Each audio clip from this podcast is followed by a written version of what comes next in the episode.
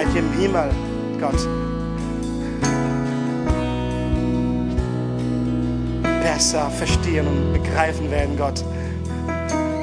Aber solange wir hier auf der Erde sind, bitte öffne unsere Augen, lass uns das begreifen, Gott. Lass uns jeden Tag ein Stück mehr davon verstehen, was es heißt, Gott. Und wie tief diese Liebe ist, die du zu uns hast, Gott. Dass du deinen Sohn für uns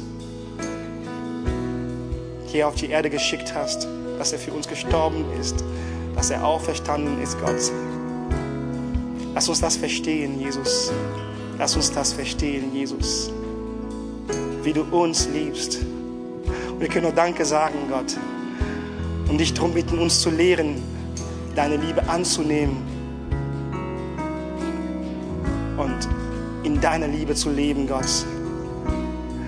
Und wir dürfen sagen, Gott, wir lieben dich, nur weil du uns zuerst geliebt hast. Danke, Gott. Wir preisen dich, wir lieben dich und wir ehren dich, Jesus. Wir ehren dich. Amen. Amen. Wollen wir Gott einen Applaus geben? Come on. Ja. Halleluja. Danke. Halleluja. Danke, Jesus. Danke, Jesus.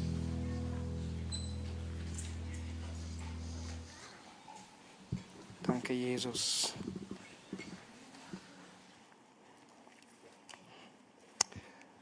Mein heutiges Thema lautet Christus in uns. Und dazu will ich, will ich euch in einer kurzen Geschichte mit hineinnehmen. Ich komme ursprünglich aus Kamerun. Wer kennt Kamerun? Wer hat schon davon gehört? Wie, wie, wie kann das sein, dass einige hier noch nie davon gehört haben? ich komme aus Kamerun, aus der Stadt äh, äh, Douala. Da bin ich äh, aufgewachsen und geboren. Bin seit äh, 14, 15 Jahren hier in Deutschland. Und äh, ich bin Teil einer großen Familie. Also ich habe insgesamt vier Geschwister, davor, davon drei Brüder. Und einer meiner Brüder heißt Brice. Das ist ein typischer französischer, französischer Vorname. Brice heißt er.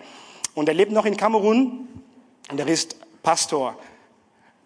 Brice gehört zu den Menschen, die Gott gebraucht hat, um mich zu retten, damit ich zum Glauben komme. Gott hat sein Leben so stark verändert, dass es kaum vorstellbar ist, wirklich, dass Brice früher ein völlig anderes Leben hatte. Er war brutal. Er liebte Schlägereien.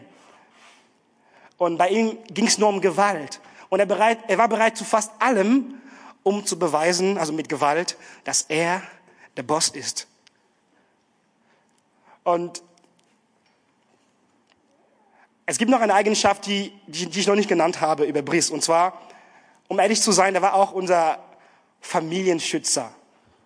Das heißt, als wir Stress oder Probleme hatten mit anderen Menschen, war er derjenige, der das auf seine Art klärte.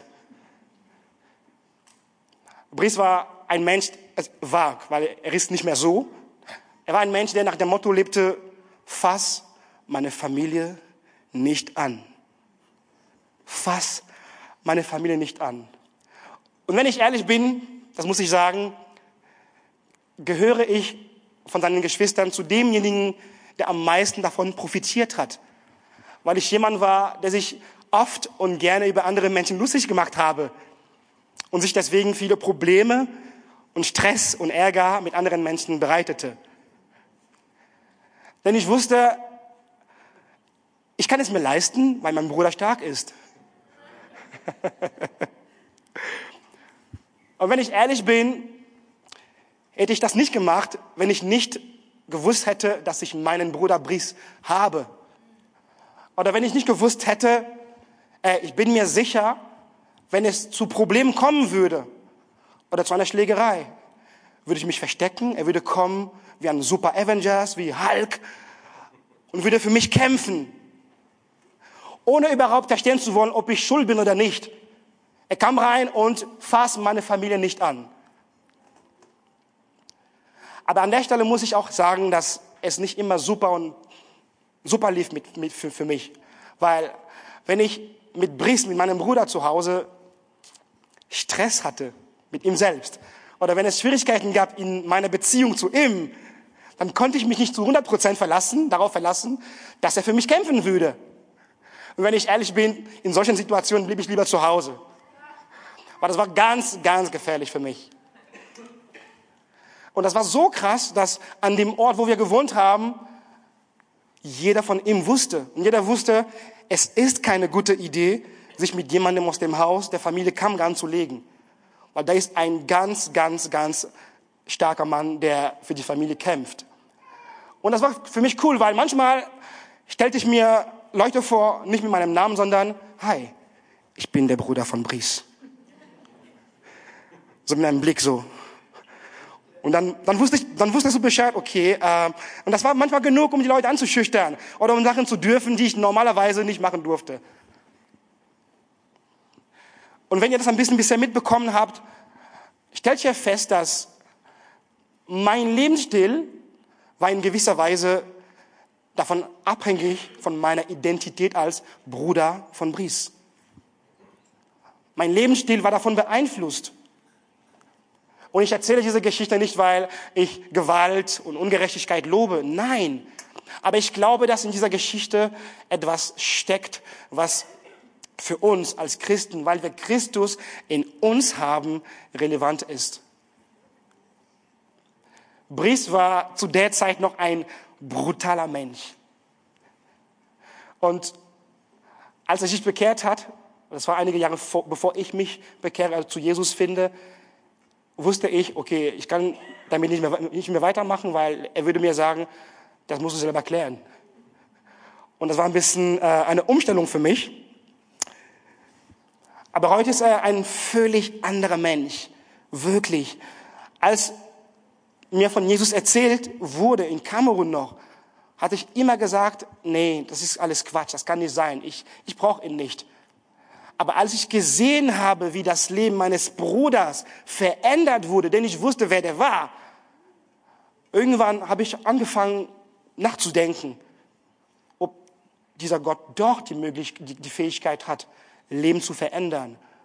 Und so kam ich irgendwann zum Glauben. Und wenn ich meinen Bruder heute sehe oder an ihn denke, denke ich mir, wow, was für ein Vorbild, was für einen Glauben, was für ein Leben. Sein Leben ist für mich heute ein Zeugnis. In Galater 2, Vers 29, Vers 19 bis 20 sagt Paulus, durch das Gesetz, nämlich war ich zum Tode verurteilt. So bin ich nun für das Gesetz tot, damit ich für Gott leben kann. Mein altes Leben ist mit Christus am Kreuz gestorben. Darum lebe nicht mehr ich, sondern Christus lebt in mir. Amen. Darum lebe nicht mehr ich, sondern Christus lebt in mir. Also wenn du hier heute bist und die wunderbare Entscheidung, Jesus dein Leben anzuvertrauen und mit ihm zu leben, schon getroffen hast, dann gilt das auch für dich. Wenn du lebst, dann ist es Christus, der in dir lebt. Amen. Wollt ihr, wollt ihr das jetzt mit mir laut sagen? Ich bin ein Kind Gottes. Come on, Church. Ich bin ein Kind Gottes. Und Christus lebt in mir. Und Christus lebt in mir. Amen. Das ist die Wahrheit. Aber ich glaube, da steckt noch viel mehr. Christus lebt in mir. Was heißt das konkret für dich und für mich? Was heißt das konkret für dein Leben? als Kind Gottes oder als Christ. Was heißt das? Und ich möchte somit zu meinem, zu meinem ersten Punkt kommen, das ich auf dem Herzen habe zu diesem Thema. Und dazu lese ich gerne Johannes 1, Vers 51. Ich finde ihn so wunderbar, diesen, diesen Bibeltext. Da sagt Jesus, wahrlich, wahrlich, ich sage euch, von nun an werdet ihr den Himmel offen sehen und die Engel Gottes hinauf und herabfahren auf des Menschen Sohn. Wahrlich, wahrlich, ich sag euch, von nun an werdet ihr den Himmel offen sehen und die Engel Gottes hinauf und herabfahren auf des Menschen Sohn. Da spricht Jesus. Und er sagt, nicht in zehn Jahren oder in, in 100 Jahren oder nachdem ich auferstanden bin. Er sagt, von nun an, jetzt. Oder anders formuliert, sagt Jesus, jetzt wo ich bei euch bin, auf der Erde bin, werdet ihr den Himmel offen sehen und die Engel Gottes hinauf und herabfahren auf mich. Und den Himmel offen zu sehen, war natürlich nicht nur wortwörtlich gemeint, sondern Jesus meinte damit oder wollte den Leuten auch sagen, ey, von, von nun an werdet hier, wird Gott sich zeigen in Liebe, in Kraft, wie, wie noch nie zuvor. Gott wird sich zeigen, weil ich hier bin bei euch. Ihr werdet Gottes ein Stück von dem sehen, was, was, was Gott ist, was seine Herrlichkeit ist. Damit, das meinte Jesus äh, damit. Den Himmel, auf, den Himmel offen werdet ihr von nun an, von nun an sehen. Und da kommt die Frage, okay, ähm, Jesus spricht gerade zu seinen Jüngern oder zu Menschen, die gerade um ihn, um, um ihn herum sind, und er sagt sowas. Ey, Leute, von nun an, jetzt, wo ich da bin, ist der Himmel offen. Er hatte nicht nur Engel, die ihm gedient haben, als er hier war. Er sagte, weil ich hier bin, ist der Himmel offen. Und das ist so wunderbar, weil das heißt auch vieles für uns, weil wir Christen sind, weil wir Gottes Kinder sind, weil Christus in uns lebt, dann heißt es auch, dass der Himmel offen ist. Ich wiederhole es nochmal. Christus ist hier auf der Erde und sagt, hey, weil ich hier bin, ist der Himmel offen. Ihr werdet Gottes Herrlichkeit sehen. Der Himmel ist offen. Und nun sind wir da und wir sagen, okay, Christus ist gestorben, er ist auferstanden, er ist bei Gott. Aber weil wir Gottes Kinder sind und weil er in uns lebt, dann ist derselbe Himmel immer noch offen wegen Christus, der in uns lebt. Das heißt, dass alles, was Gott tun wollte oder getan hat mit Jesus, möchte er mit mir und mit dir tun, weil Christus in uns lebt. Das heißt sogar, dass jeder Ort, an dem du bist, ist ein potenzieller Ort des Wunders und der Heilung, weil Jesus da ist mit dir. Das ist, das ist sehr, sehr stark.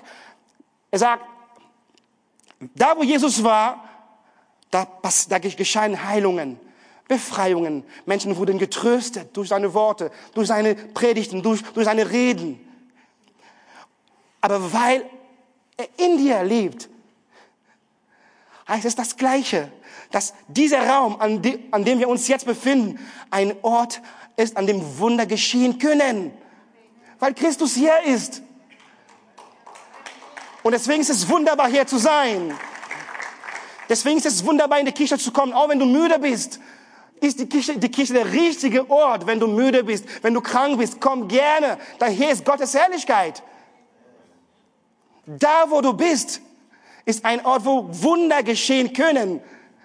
Da, wo Jesus war, war der Teufel und alle Mächte der Finsternis unruhig. Sie mussten weichen. Und das gilt für dich. Da, wo du bist, ist die Finsternis unruhig.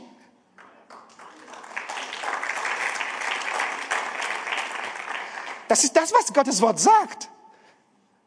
Wir sind keine, keine, keine, keine, keine, keine, keine beängstigte, beängstigte Menschen hier, die, ach Christus, bitte hilf mir. Ach Gott, schaffe ich das? Christus lebt in uns. Er lebt in uns. Wir haben nicht zu zittern. Der Feind muss zittern.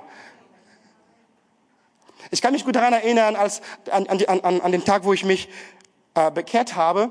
Eine Woche später hatte ich einen verrückten Albtraum.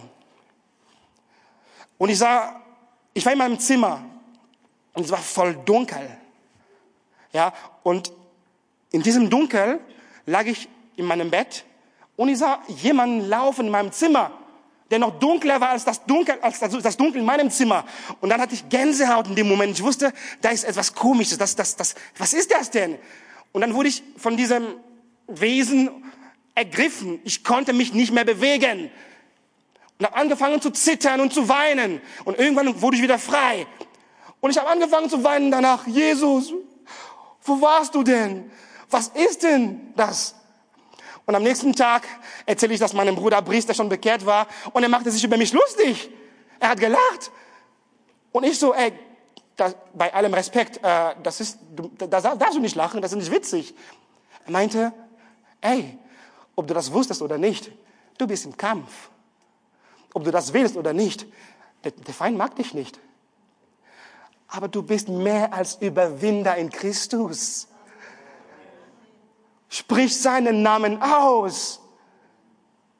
Weine nicht. Dann, weißt du, was du tun sollst? Am nächsten Tag, wenn das passiert, bereite dich vor. Sprich den Namen Jesus aus. Aber hallo. Aber hallo.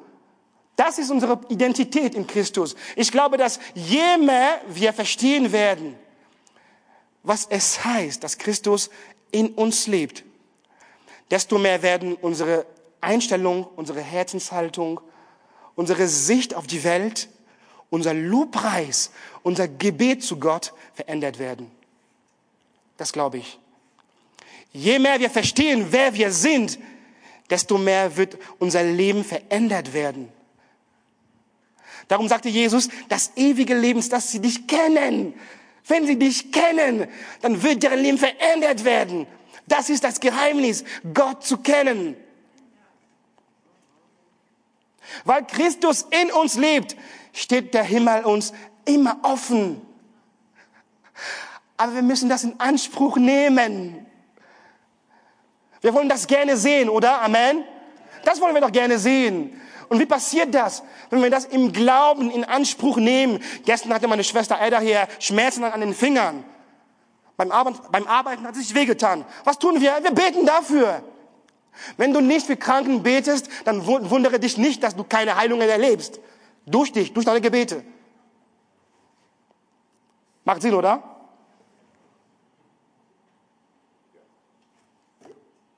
Wenn du nicht von, von Jesus erzählst, deinem Freund oder deinem Nachbarn oder deinem Arbeitskollegen, dann wundere dich nicht, dass er sich vielleicht nicht durch dich oder durch deine Predigt oder durch dein Leben äh, zu Gott kommt. Wenn du es nicht in Anspruch nimmst, dann wird nichts passieren. Du kannst für Kranke beten. Du kannst das, du bist befähigt durch den Heiligen Geist. Er sagt, geht, du kannst gehen, du kannst es tun. Der Himmel ist offen. Das ist das, was wir haben in Christus. Weil er in uns lebt, ist der Himmel offen. Und Gott möchte mich und dich genauso gebrauchen, wie er Christus, Jesus auf der Erde gebraucht hat. Und Gott möchte das auch. Das ist das Wunderbare danach, daran. Er möchte das auch.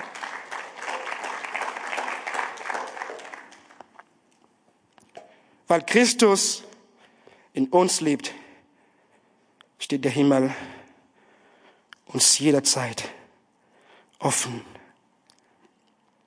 Ich komme zu meinem zweiten Punkt. Gott zu dienen ist deine und meine Berufung, weil Christus in uns lebt.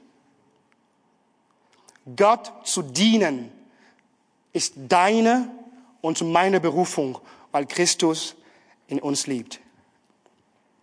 Der Heilige, der Heilige Geist, den man von Gott empfängt, wenn man ein Kind Gottes wird, wird auch ihm, äh, äh, an vielen Stellen in der Bibel mit dem Begriff Salbung bezeichnet.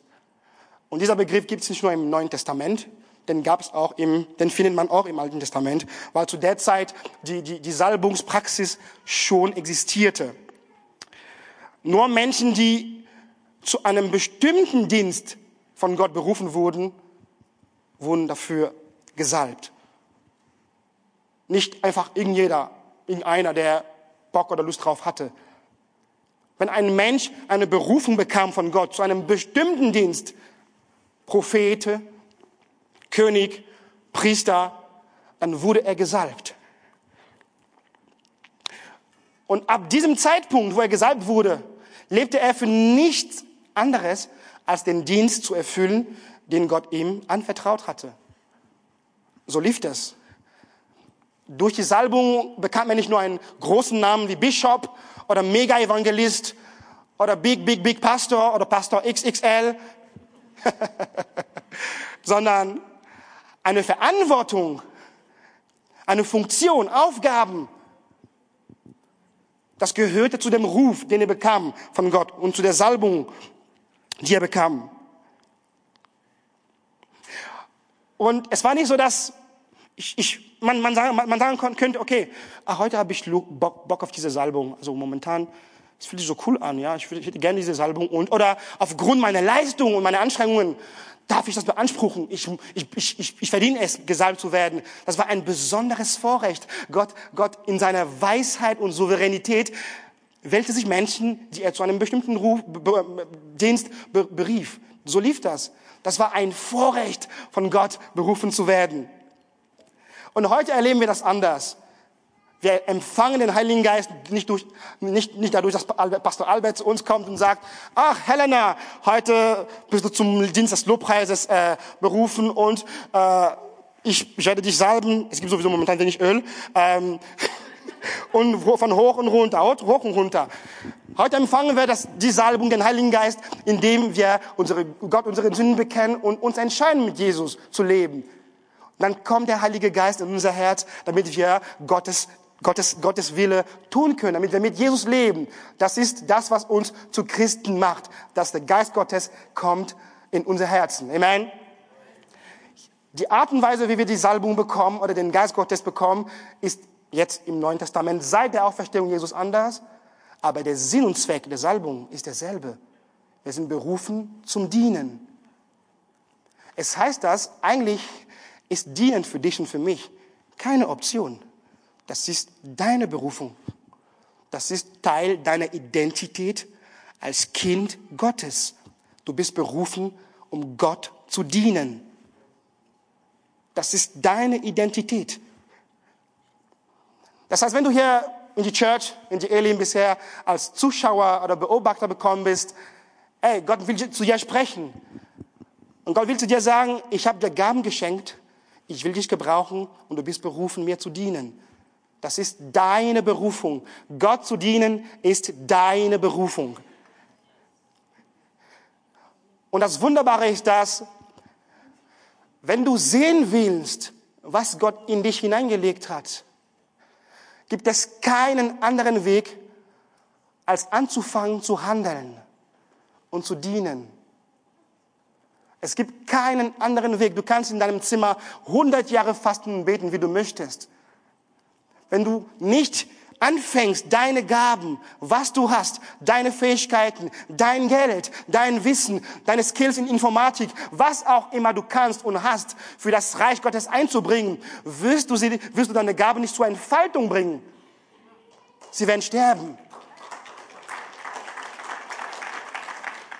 Ich weiß, dass mein Pastor Albert sagt, das ist immer so schön, uns die Gemeinde zu ermutigen, ein Team zu integrieren, ein Live-Group, was sich einzubringen.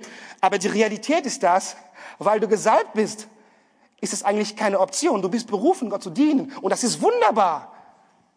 Das ist keine Strafe. Das ist ein Vorrecht. Das ist ein Segen.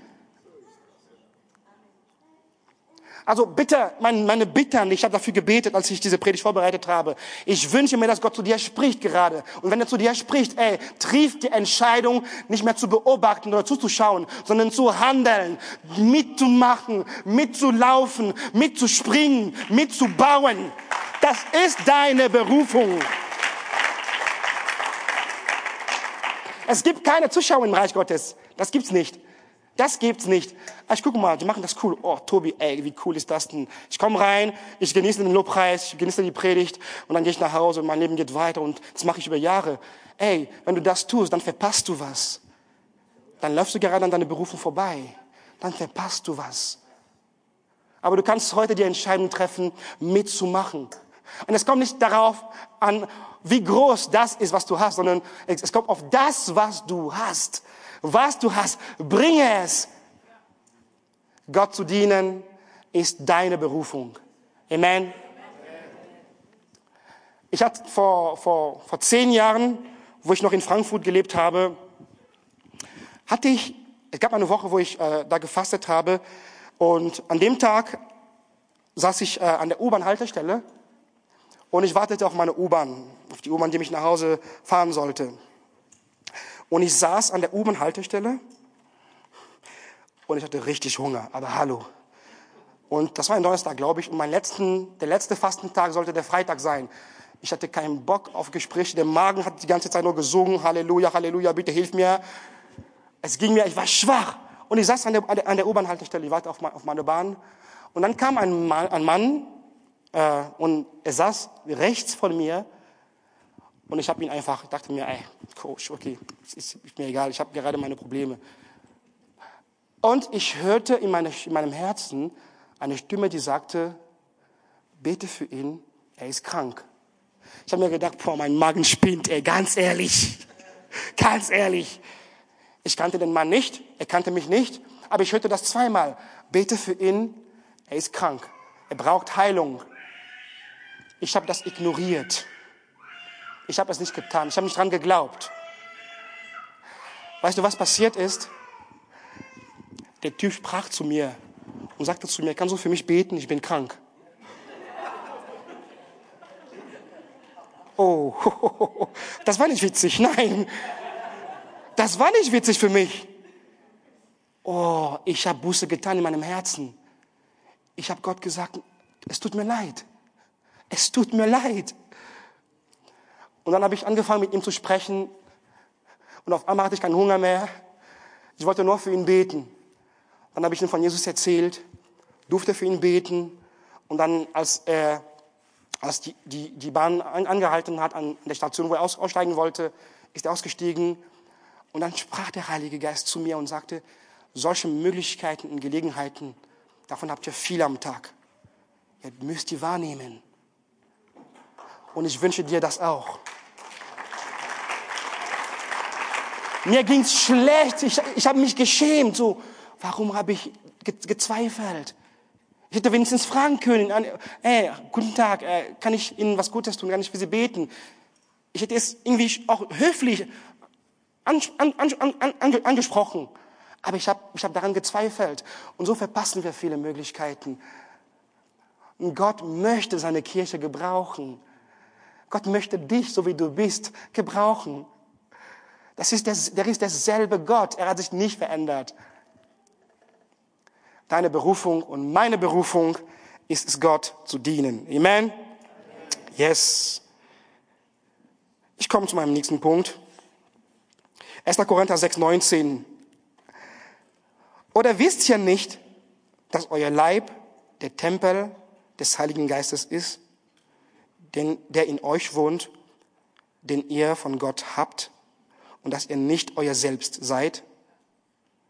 Denn oder wisst ihr nicht, dass euer Leib der Tempel des Heiligen Geistes ist, der in euch wohnt, den ihr von Gott habt und dass ihr nicht euer Selbst seid? Da spricht Paulus. Weil Christus in uns lebt, ist unser Körper, unser Leib der Tempel des Heiligen Geistes. Das ist nicht sein Museum oder sein Urlaubsort. Das ist sein Tempel. Um, um das besser zu, zu verstehen, muss man erstmal begreifen, was, welche, welche Vorstellung vom, vom Tempel Paulus hatte, als er das schrieb. Der Tempel war das Haus Gottes im Alten Testament in Israel. Das war der Ort, wo Gott sich gezeigt hat in seiner ganzen Herrlichkeit. Und dieser Tempel beinhaltete einen sehr besonderen Raum, der nur einmal im Jahr vom Hohepriester betreten werden durfte. Aber dieser Raum war so heilig, dass bevor der Hohepriester den Raum betrat, musste er sich durch ein Ritual von all seinen eigenen Sünden reinigen. Denn ansonsten würde er sterben in der Gegenwart Gottes in dem Raum. Das war so heftig. Und, und da kann man sagen, okay, komm, preis den Herrn, das war nur im im Alten Testament so. Das ist bei uns anders. Gott ist liebevoller, Gott ist gnädiger. Und da habe ich einen Vers für, für, äh, äh, äh, ich bin auf einen Vers gestoßen, äh, und zwar 1. Korinther 3,17. Da steht geschrieben, wer diesen Tempel korrumpiert, den wird Gott ins Verderben stürzen. Wow. Wer diesen Tempel korrumpiert, den wird Gott ins Verderben stürzen. Denn Gottes Tempel ist heilig und dieser Tempel seid ihr. Es heißt, dass der Gott des Alten Testaments derselbe ist heute. Er ist nicht gnädiger geworden zu uns. Er ist nicht liebevoller geworden zu uns. Er ist derselbe. Und wenn er sagt, mein Körper, mein, Leib ist der Tempel seines Heiligen Geistes, dann ist das ernst zu nehmen. Dann ist es ernst zu nehmen. Das heißt, dass diese Gewissheit soll mein Leben begleiten, wo auch immer ich bin. Wir leben gerade in einer, in einer Zeit, wo bei jedem zweiten Plakat eine nackte Frau draufsteht. Wir leben in einer Gesellschaft, wo in fast jeder Serie, die man auf Netflix guckt, da sind ein paar Szenen, die nie so schön sind, sagen wir mal so. Und wir wissen das alle. Wir leben in einer Zeit, wo es so viele dreckige Sachen gibt, die man entweder aufnehmen kann oder zu denen man sagen kann, stopp, nicht in mein Herz. Wir sollen, was auch immer wir tun, Fernseh gucken, Musik hören oder mit Menschen reden, Gesprächen sind, immer gewiss sein, dass unser Leib der Tempel des Heiligen Geistes ist. Das muss uns begleiten. Denn weil wir zu Christus gehören und weil wir uns für Jesus entschieden haben, kommen wir zu einer neuen Lebensweise, die gründlich mit der Sünde bricht. Wir leben mit, mit der Sehnsucht danach, der Sünde weniger und keinen Raum mehr zu geben in unserem Leben. Das ist die Veränderung, die, die unbedingt folgt, also unserer Bekehrung. Und ich hatte eine Phase in meinem, in meinem Leben, ich habe das meiner Frau erzählt. Ach, ich muss, ich muss das erzählen. Ich habe das im Lobpreis, in der, Lobpreis, in der Lobpreiszeit empfunden, dass ich, das, dass, ich, dass ich davon erzählen darf und soll. Und wenn du das hörst, bitte, öffne dein Herz. Lass Gott dich zu dir sprechen. Es gab eine Zeit als Christ, wo ich im Dunkel gelaufen bin. Das waren vier Jahre. Vier Jahre meines Lebens in der Sünde. Ich war vier Jahre Sklave von Pornografie und Selbstbefriedigung. Vier Jahre. Wenn ich daran denke, will ich immer wieder weinen und mich daran erinnern, wie gut, wie gut Gott ist. Wirklich. Ich habe meiner Frau erzählt, Lea, in dieser Zeit habe ich Gott so oft Sachen versprochen, Gott, ich krieg das hin. Und am Tag später bin ich wieder rückfällig geworden. Vier Jahre. Und ich wirkte wie ein guter Christ. Ich war innerlich tot, leer, trocken, aber ich wusste das. Und ich hörte jeden Tag die Stimme Gottes, die zu mir sagte, du bist in Christus, du bist kein Sklave der Sünde mehr, du kannst frei werden, du sollst davon erzählen. Bitte lass dich, lass dir helfen. Sprich darüber, sei nicht stolz, öffne dein Herz, du verpasst vieles, ich möchte dir begegnen. Und eines Tages war ich auf Arbeit und ich hörte, wie Gott zu mir sprach und meinte, jetzt reicht's, du sollst frei werden. Ich, hab, ich bin zu meinem Chef gegangen, ich habe gesagt, ich brauche Urlaub. Er hat mir den Urlaub genehmigt. Vier Tage habe ich gefastet. Ich habe Gott gesagt, ich habe keine Ahnung, wie ich das alleine hinkriege. Ich kriege das nicht alleine hin. Wenn du mich nicht befreist, dann sollst du mich bitte nehmen. Ich möchte so nicht mehr leben. Und ich lag am dritten Tag noch am Boden und ich habe geweint und geheult, denn ich wusste, ich kriege das nicht hin. Gott, ich schaffe es nicht. Und am vierten Tag habe ich keine Stimme, keine Stimme vom Himmel gehört. Nichts. Ich habe nur gebetet und gebetet. Dann habe ich Gott gedankt. Zwei Wochen nachdem ich mit dem Fasten fertig war, kam mir eine Frage aufs, aufs Herz. So, er fragte mich Gott, wann war denn das letzte Mal, wo du das wieder gemacht hast? Und dann merkte ich, dass etwas in mir passiert ist. Und dass ich es nie wieder getan habe. Und wenn ich von der Sünde spreche, ich rede nicht wie jemand, der die Sünde bewunden hat. Bewunden hat. Ich habe Schwächen, meine Frau erkennt meine Schwächen. Ich habe eine Menge Schwächen. Und ich bin mit der Sünde nicht fertig. Ich kämpfe wie du. Aber ich weiß, wie es, wie diese Zeit mein Leben, mein Herz zerstört hat. Und ich möchte dich bitten, von ganzem Herzen, wenn du die Stimme Gottes hörst, hörst gerade, die zu dir spricht, was auch immer für eine Sucht das ist in deinem Leben, wenn das Lüge ist, wenn das Geldsucht ist, was auch immer das ist, bitte öffne dein Herz, lass dich befreien. Ich bitte dich, Jesus ist gekommen, damit wir frei werden. Bitte verhärte dein Herz nicht. Ich habe mein Herz vier Jahre verhärtet. Das bringt nichts. Mein Körper, mein Leib ist der Tempel des Heiligen Geistes. Gott, ich bin dankbar, dass du auf mich gewartet hast. Ich habe seine Stimme jeden Tag ignoriert. Jeden Tag. Und ich kannte alle Seiten auswendig. Ich war vertieft in der Sünde. Und ich will dich ermutigen, bitte, wenn du seine Stimme jetzt hörst, öffne dein Herz, lass ihn dich befreien, auch wenn es weh tut, lass ihn zu dir sprechen. Ich bin nicht der Coole, nee, Gott sieht dich, er kennt dein Herz. Und eines Tages wirst du vor ihm stehen. Und eines Tages, alles, was im Dunkeln passiert ist, wird sichtbar sein. Ich will dich nur ermutigen, bitte, öffne dein Herz. Denn dein Körper ist der Tempel des Heiligen Geistes. Öffne dein Herz, bitte. Was auch immer das ist, öffne dein Herz und geh nicht nach Hause, ohne dass man für dich betet oder Frieden mit Gott zu schließen oder diese Sache, diese Sache zu klären mit Gott. Geh bitte nicht nach Hause damit. Bitte nicht. Denn dein Körper, weil Christus in dir lebt, ist der Tempel des Heiligen Geistes. Und ich möchte abschließen mit einem Punkt. Kolosser 1, 25 bis 27.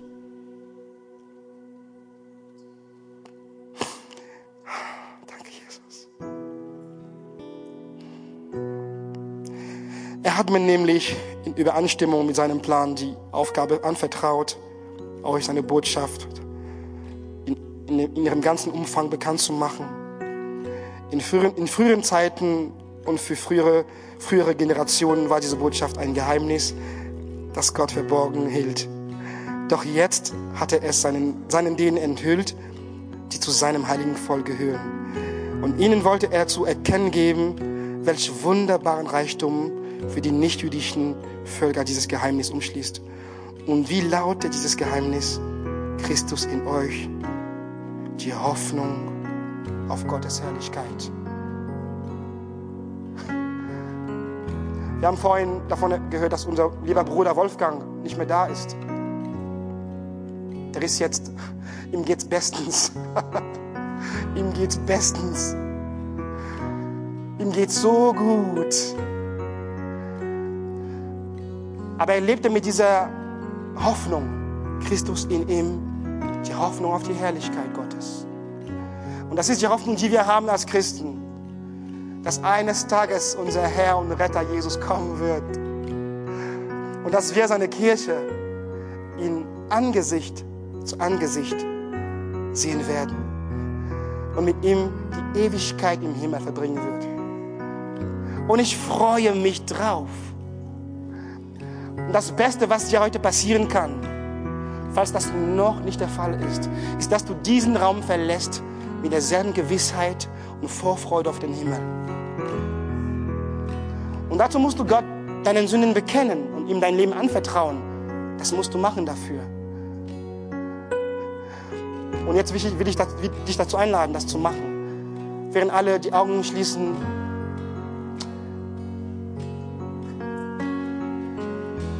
will ich dir das hier sagen. Öffne Gott dein Herz, öffne Gott dein Herz und mach es fest.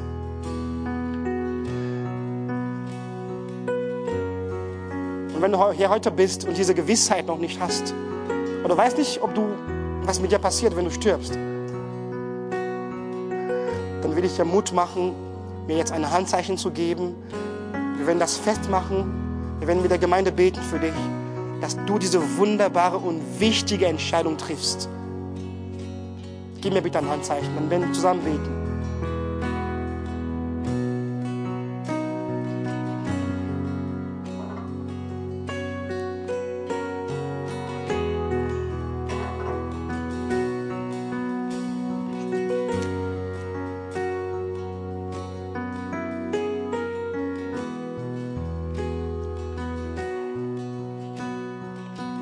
Herrn. Und wenn du schon Christ bist, ich bitte dich, verlasse diesen Raum ohne für dich beten zu lassen. Es gibt wunderbare Menschen hier, die gerne für dich beten wollen und werden. Öffne dein Herz, bitte. Öffne dein Herz, bitte. Öffne dein Herz. Geh nicht so nach Hause. Lass Gott dir begegnen. Lass ihn zu dir sprechen und dich frei machen. Und lebe, was du bist. Ein Kind Gottes, weil Christus in dir lebt.